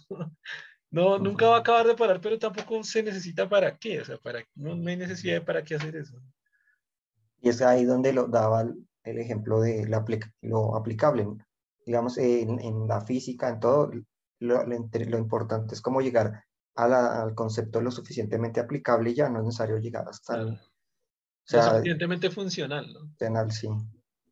Sobre todo lo que él decía, por ejemplo, en, cuando los movimientos son muy lentos, la física no funciona muy bien, no es necesario utilizar la física de, de, de, la relatividad, no es necesario. ¿no? Claro, ¿para qué? O sea, La diferencia será mínima y no tendrá mucho sentido hacerlo, entonces puede aplicar perfectamente toda la física de Newton y le va a funcionar muy bien y va a tener una muy buena precisión. Ya cuando sí se dan estos fenómenos donde las velocidades son, son muy grandes, ah, ahí sí exactamente, ahí sí es aplicable, ya ahí sí vale la pena que usted lo, lo utilice. Sí, o los, pues, objetos, los objetos muy grandes también. Pero Cuando la gravedad o la, velocidad o todo eso Exactamente. son importantes, ahí es cuando... Y al final, que es como ha sido también una necesidad humana, ¿no? La necesidad humana hasta antes de, de Einstein funcionó perfecto y todavía sigue funcionando. Pero ya cuando Einstein quiso resolver problemas en física mucho más complejos, tremendamente más complejos, fue cuando, ok, toda esta matemática ya se cae, hagámoslo de esta manera, también funciona, funciona ya para todo, para todo ese otro nuevo campo del conocimiento que la humanidad necesitaba aprender y entender. Cuando el, ser humano dejó de mirar solo la Tierra y empezó a mirar el universo, es que es, eh, la otra nueva física fue necesaria. ¿no? Sí, no, y, y, ni tanto así porque la física cuántica, acuerdas que es de lo más pequeño, o sea, en la propia Tierra, o sea, aquí en el espacio que entre el lente de la cámara y yo, hay mil millones de partículas ahí, de lo que, sí, pues, lo que estamos compuestos usted y yo y los que nos están viendo, escuchando, o sea, las miles de millones de partículas de las que estamos compuestos, no hay que salir de la Tierra para ver toda esa física cuántica, pero claro, sí hay que mirar un nivel brutalmente pequeño que, lo que digo, no, no, no sirve si lo que necesitaba antiguamente era enviar un cañón, disparar un cañón aquí al otro reino y enviar una flecha más rápido y tratar de matar más rápido al otro, pues, eh, ¿para qué necesito física cuántica? Con la física newtoniana ya me da un... O, si va a ser una reacción química normal, no necesito ponerme a, entender eso, cómo funciona cuánticamente. Con la química normal, eso me, me da una, me predice muy bien cómo, cómo una reacción. No necesito entenderlo cuánticamente cómo funciona, no necesito es otro caso, por ejemplo, cuando hacen reacciones químicas donde usted requiere un compuesto y no necesita, no necesita algo más que eso. Si ya necesita entender exactamente qué está pasando ya en términos de partículas elementales, sí, ya sí necesito la cuántica para eso. Entonces, este también la, el rango de acción, lo que yo quiero, lo que, mi fenómeno que yo estoy tratando de entender. Sí, ahora, ahora que pones ejemplo también me hace pensar que en, en, o sea, en términos no sé cómo ponerlo, iba a decir, no sé si existe la palabra en términos de facilismo, en términos de facilidad, a ver, existe de pragmatismo, yo diría, ¿no? Como pragmatismo, ¿no? sí, sí, sí, mucho más exacta la palabra. En términos pragmáticos, me, me pone a pensar, porque es que la química se explica mucho más detalladamente desde la física. Y al final la biología también se explica mucho más detallada desde la química y desde la física. Pero si pragmáticamente borro, borro todo eso, borro lo innecesario, detalles que sí son reales, que sí son correctos, que sí son muy precisos, pero que no llegan a ser tan pragmáticos, pues creo un campo completo que se llama biología, que sí tiene, al final va a ignorar, va a ignorar todo el conocimiento en química, a ignorar entre comillas, va a poner unas comillas grandes ahí, ignorar las precisiones brutalmente exactas de la, de la química y de la física para comenzar a explicar en términos biológicos el tema. Porque si me voy a lo más básico, claro, es decir, cómo afecta un electrón en un protón a, la, sí, al, comportamiento de un león, o, yo qué sé, a la estructura genética o al tratamiento de virus. Me, vale verga cómo interfiere un electrón un protón. Por eso digo que te, que olvidarse un poco de, obviar un poco de física, es, es, muy preciso y muy exacto, no la necesito. pragmáticamente necesito ver cómo trabajar un virus, cómo, cómo puedo contraatacar un virus, cómo funciona el virus, cómo biológicamente ataca las células. Ya las células son mil millones de veces más grandes que, no sé si mil millones de veces, pero puedo no estar equivocado, que un protón o que un electrón. Sí, creo, sí creo que mil millones de veces puede ser. Como usted cuando aplica física de fluidos, usted solo aplica términos generales de presión y eso, y no se pone a mirar cómo, cómo están por ejemplo, todos los, eh, todas las partículas elementales que, que, componen el fluido. Pues si usted lo analiza así, resulta bastante complejo y no daría la respuesta correcta. En cambio, viéndolo globalmente como un fluido completo sin ponerse a detalle a detalle, pues lo, lo, explica muy bien, que es lo que hablamos de, de que no existen los fluidos ideales, no existen, pero es una concepción que funciona muy bien y, y explica mejor, o sea, simplifica muy bien. Claro, es que, y la idea es que sea pragmático, ¿no? O sea, si el, si el resolver el problema resulta tan complejo que que no, que requiere, para resolverlo, usted requiere un año para resolverlo y otra persona lo, se lo resuelve en una hora, entonces puede que el otro le dé una precisión exagerada, pero pues pero no si se tomó una, un, y se, y se año casi resolviendo. Se, claro, se toma mucho tiempo, se vuelve más complejo, se vuelve más minucioso, que, que, al final me hace pensar de, desde esa perspectiva, de ese modo de ver las cosas, si la biología es, o sea, arranca desde un nivel más arriba, que es necesario, que, la química. Y si la química arranca de un nivel más arriba que la física, así pienso que debe haber, o hay, existe una relación entre la, el relativismo y la física clásica. Es, es, el mismo. O sea, la física clásica no es que esté mal, no es que la hayan corregido, no es que, que, es lo que siempre he dicho muchas veces. Simplemente es que elimina, obvia cosas mucho más precisas, mucho más exactas, porque es, porque es pragmática en ciertos casos y la relatividad no viene a borrarla, viene simplemente a darle un grado de precisión mucho más grande, que no se pueden utilizar esas formas, otras completamente, pero, pero que para estos temas, pues al final no sirve, o sea, por lo mismo. No sirve porque se ve pues muy puede ser lo que le digo, de que si usted las combina, puede ser que le genere una fórmula muy precisa, pero tan compleja que sea muy difícil de resolver. E innecesaria, sí. Innecesaria. Y, y, le hará una precisión que no valdrá la pena. por ahí. claro, claro no le valdrá la pena todo el esfuerzo porque puede ser que usted logre coger esas, esas matemáticas de la relatividad, aplicarla en la física normal, pero las ecuaciones pueden ser tan complejas que cuando usted ya las resuelve se requiere una matemática súper compleja y solo logró un poquito más de precisión, pero que no valía la pena. claro, es eso, logra un nivel de precisión mucho mayor, no un poquito mucho mayor, pero que no sirve para nada. Que, no vale la pena, porque lo que le digo, si usted se va a demorar en resolver algo eh, un año mientras que en el otro se demora una hora, pues ¿qué, qué sentido tiene? No, y que me ponga a pensar, por ejemplo, la, la NASA, ¿no? Para, podemos aplicar, dice, vamos a utilizar eh, relativismo para todo. Güey, tendría que cambiar todos los sistemas de cómputo, los sistemas de cómputo más brutales, consumo de energía, más tiempo, más potencia para llegar a lo que decimos. Sea un cálculo mucho más preciso, pero que no, en términos pragmáticos, no va a haber una sola diferencia, no va a haber ni una, porque ya, ya se sabe que con la física clásica llegamos con, con, cohetes a la Luna y ya, ya estamos llegando a Marte. Ya, ya la, no, y lo que se dice, no será pragmático. brutal. Porque si requiere unos sistemas de cómputo tan, tan impresionantes, el sistema eh, sería tan pesado que ya ni siquiera podrías pegar. O sea, ya ese, ese enfoque ya no funcionaría. Ya no podrían despegar. Ya hay cosas tan complicadas que necesitan un nivel de cómputo brutal para hacer lo mismo que haría un sistema de cómputo del 60, güey, literalmente computadores del 60. Por eso los computadores del 60 pudieron. Porque, porque para qué la relatividad si la física clásica funciona perfectamente. Es lo que a veces planteo con la cuestión entre la, computación cuántica y la computación que tenemos actualmente, que puede ser que esa, toda, o sea, mucha gente piensa que, que en el futuro todas las personas van a utilizar computadores cuánticos, una persona normal, Puede ser que no, puede ser que eso se, se utilice solo para ciertos fenómenos y lo que tenemos se siga utilizando mucho más tiempo. ¿Por qué? Por lo mismo, porque puede ser tan complejo que no vale la pena. Que puede ser que para ciertos fenómenos donde realmente sí vale la pena la cuántica, computación cuántica la van a aplicar, pero no la aplicar para todos. O sea, no, la gente va a esperar que todos los sistemas, los servidores sean cuánticos. No, no, no, se sabe realmente y de pronto no sea así. Sí, igual yo difiero un poquito, pero ahí se va a ser muy personalmente porque los expertos, cuando les preguntan, aseguran lo que usted acaba de decir. No, más, o sea, no, ellos aseguran, no, nadie va a tener computadores cuánticos en la casa. Eso va a ser para tareas complejísimas.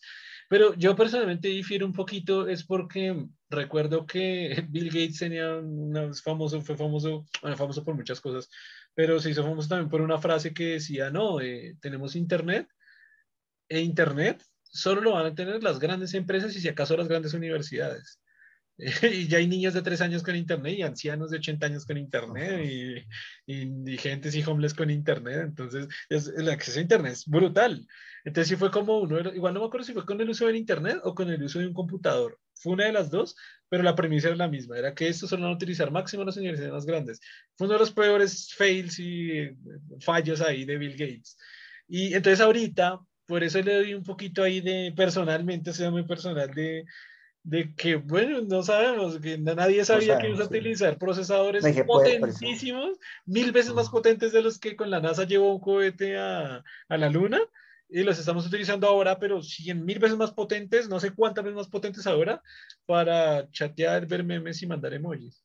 Pero los ah, estamos usando, pero los estamos usando. Entonces no se sabe si por allá, no sé, en 50, no sé en cuántos años, pues la gente tenga computación cuántica en sus celulares para que sea más pequeño y mandar pues emoticones más poderosos, más, más bonitos, más detalle para jugar sus videojuegos. Los videojuegos siempre requieren una cantidad de máquina brutal, obviamente no tan brutal como la que requieren lo que están requiriendo ahorita para la computación cuántica. Sí, como la idea del metaverso, si realmente es, por ejemplo, que es puede ser que para ese tipo de tecnología se requiera o para otras cosas. No, igual yo, ni para eso, ni para eso porque pues ya, ya el metaverso ya existe, cualquiera puede acceder y no es con computación cuántica. En la computación cuántica. Me refiero que cuando ya entremos en, en tecnologías tan inmersivas, eh, puede ser que se requieran niveles de cómputo así, ¿no? Es que no sabemos, no sabemos. Sí, exacto, sí. No, pues digo que puede, que puede por eso, porque Sí, ok. Digamos, puede ser que no sea necesario, o puede ser que sea muy costoso, o puede ser que sí, o sea, puede, dependiendo de las realidades de lo que ocurre. Y es que lo que decimos, si estamos utilizando pues, o sea, chips brutalmente más poderosos que el que lleva la NASA para enviar emojis, güey. Porque es que la función mundial, para lo que más se usa un celular, es para dos cosas, para ver memes, en videos o en imágenes, o sea, estos videos virales, o, o para chatear. Literalmente está utilizando nivel de cómputo brutalmente poderoso para enviar emojis, para chatear y para ver memes. Entonces, lo que usted dice, ni siquiera para metaversos. Vayan a saber si en el futuro estamos utilizando computación cuántica para mandar maricadas que ahorita no nos podemos imaginar, pero otras huevonas, quién sabe qué. Sí, para que en lugar de ir a bailar todos en una fiesta, vamos con, con los avatares a bailar ahí. Sí, y eso queremos hacer. Eso es lo que queremos hacer. Entonces, queremos animar y lograr una perfección así pero solamente para que hagamos eso, para que en lugar de ir a la discoteca, todos los avatares van a la discoteca a bailar. y así puede ser, y, y, puede ser muy complejo, de hecho puede ser hacerlo así, puede ser muy complejo. Que, que realmente uno le, le, piense si eso es, vale la pena, pues eso sí es diferente, pero puede llegar solo para eso, sí. un, poquito, un, poquito de spam ahí en el, en el capítulo, no sé, 50 ya hicimos un capítulo completo del, del metaverso, pues tienen que ir a verlo allá para que vean la, esta perspectiva que hablamos de ir a hacer bailes virtuales.